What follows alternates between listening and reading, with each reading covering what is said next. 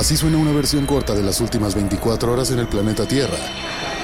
La conversación del mundo, aquí, en el Brief, con arroba el Che Arturo.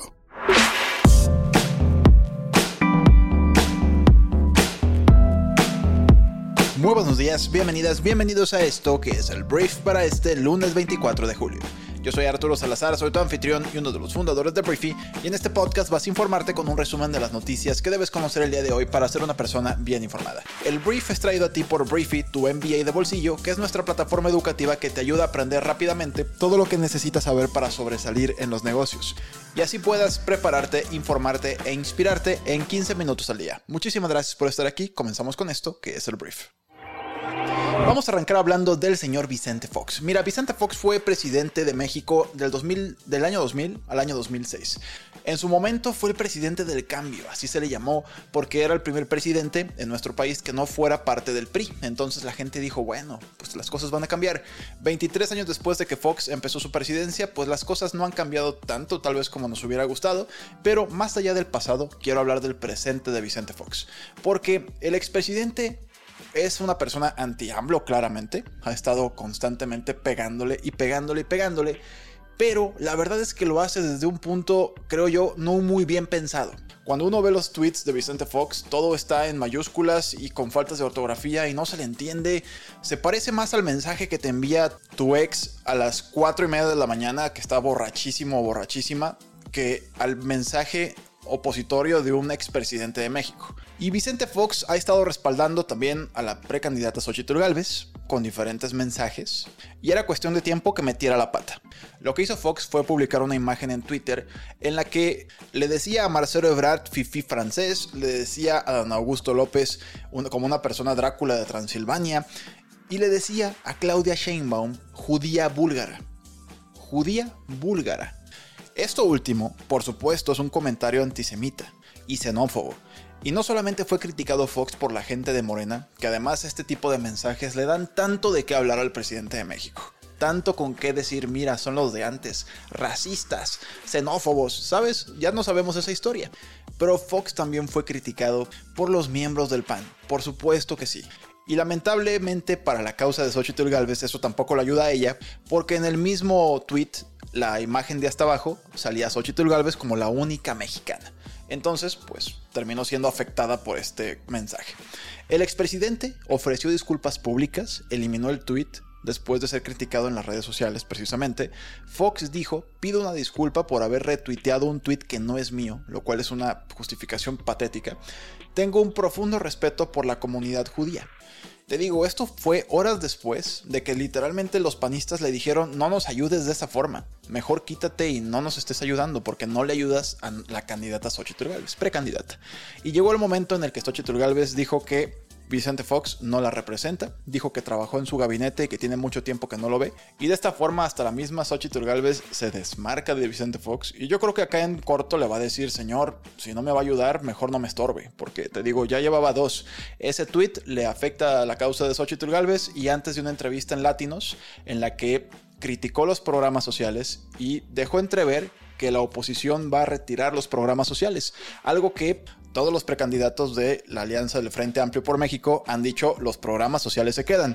Entonces, esa es la historia del señor Vicente Fox. Veremos si a partir de ahorita se desmarca o es más estratégico o apoya de otra forma. No sé qué va a hacer, pero la verdad, yo creo que ya es hora de que Vicente piense mucho mejor. Si quiere apoyar a quien quiera apoyar, que lo haga de mejor forma. Hablemos de Pemex, porque mira, Pemex tuvo un accidente y tuvo un derrame petrolero, que ellos intentaron minimizarlo sobre todo en cuanto a su extensión, y fue reportado en los campos Ekbalam en la sonda de Campeche. Y Pemex aseguró que estaba controlado, pero especialistas de la UNAM advirtieron que la fuga abarca 467 kilómetros cuadrados.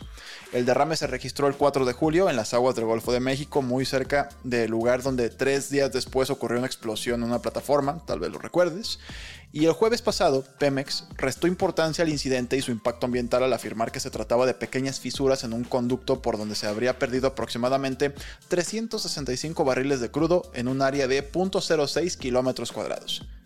Ok, De hecho, Pemex aseguró que la mayor parte del petróleo se recuperó. Sin embargo, académicos del Instituto de Geografía y del Laboratorio Nacional de Observación de la Tierra, de la UNAM, rastrearon los dos derrames registrados en los campos petroleros a través de imágenes de radar y según estas estimaciones, para el 12 de julio, la extensión del derrame de hidrocarburos alcanzó los 467 kilómetros cuadrados. Luego llegó Fitch a bajar la calificación crediticia Pemex. Una de las razones era pues la inseguridad y el bajo mantenimiento que le daban a sus instalaciones. Entonces, Petróleos Mexicanos, caray, algún día espero poder ver a Pemex bien administrado. Siento que tiene un chorro de potencial pero pues a lo largo del tiempo se le caracteriza como una empresa endeudada, poco eficiente y pues que pierde dinero, así como. Vamos a hablar del señor Anthony Blinken, que es el secretario de Estado de Estados Unidos, que afirmó en una entrevista este fin de semana que su país está trabajando para fortalecer las líneas de comunicación con China con el objetivo de evitar conflictos entre las dos superpotencias. Blinken mencionó que están buscando estabilizar la relación bilateral y establecer una base sólida para asegurarse de que la competencia entre ambas naciones no se convierta en un conflicto. Y destacó por supuesto que un conflicto no beneficiaría a ninguna de las partes involucradas ni a ningún otro país.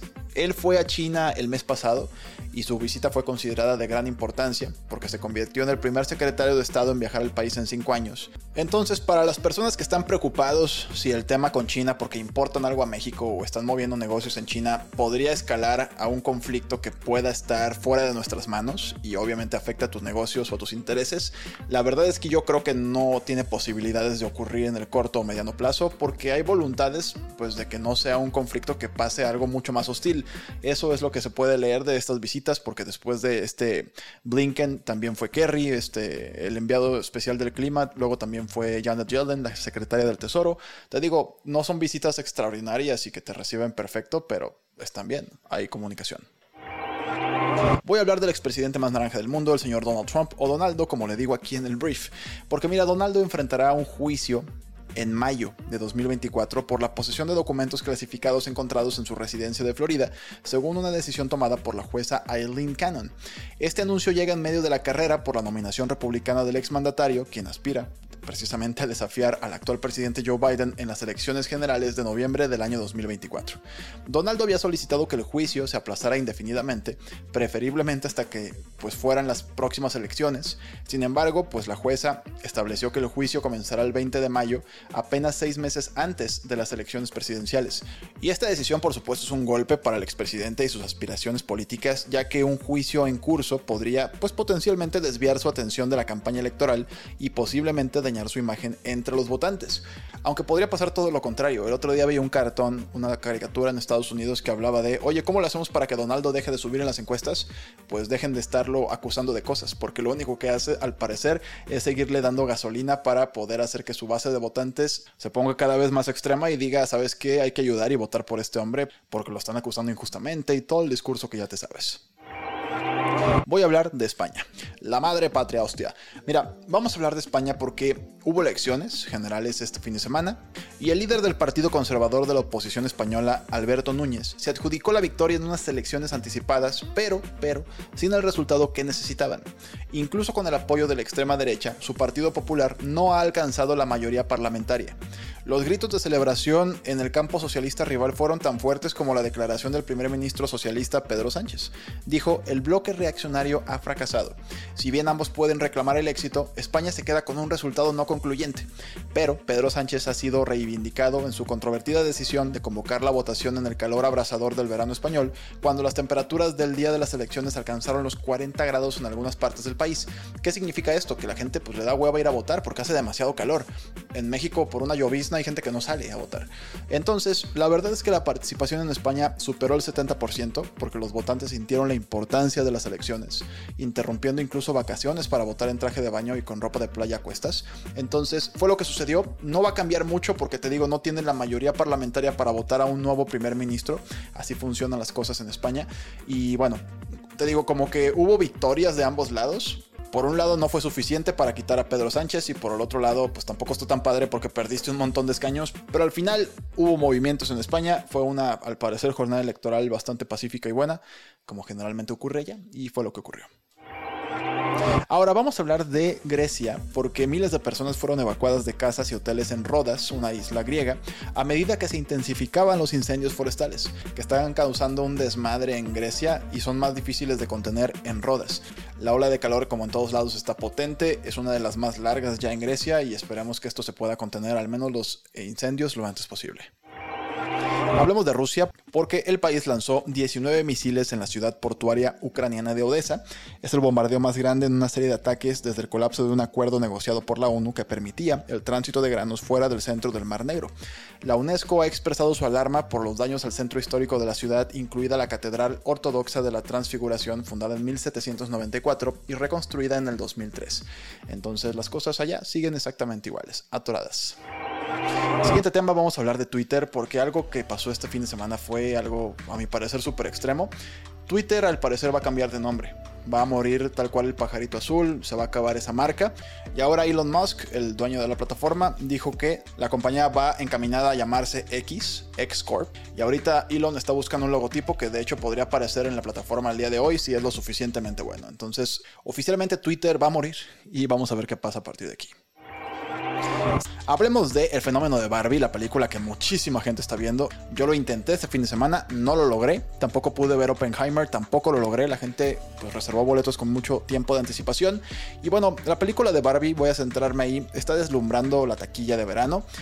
La película recaudó alrededor de 70 millones de dólares el viernes y se espera que concluya el fin de semana de tres días con un total de entre 155 y 160 millones de dólares.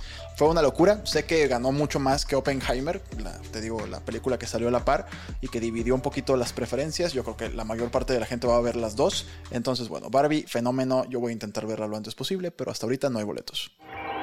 Vamos a hablar de Fórmula 1, que se corrió el Gran Premio de Hungría este fin de semana. Max Verstappen, el piloto de Red Bull, ganó una vez más. Primer lugar, ya te la sabes, lo de siempre. En segundo lugar estuvo Lando Norris, que este güey sí sorprendió con su segundo podio, segundo lugar además consecutivo.